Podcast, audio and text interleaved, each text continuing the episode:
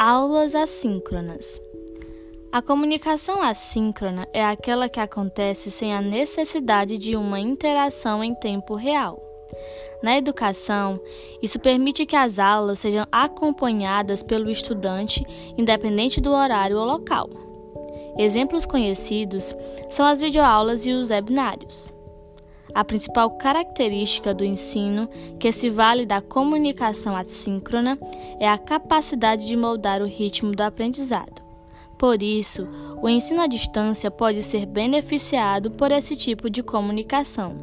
Além disso, alguns formatos de ensino híbrido, como a sala de aula invertida, usam módulos online que podem ser acessados sem o acompanhamento simultâneo do professor.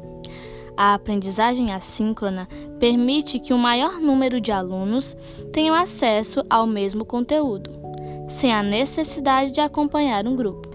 Outro fator é que o material de aula também demanda menos recursos, como internet de alta velocidade, webcam e configurações que permitem o acesso a videoconferências.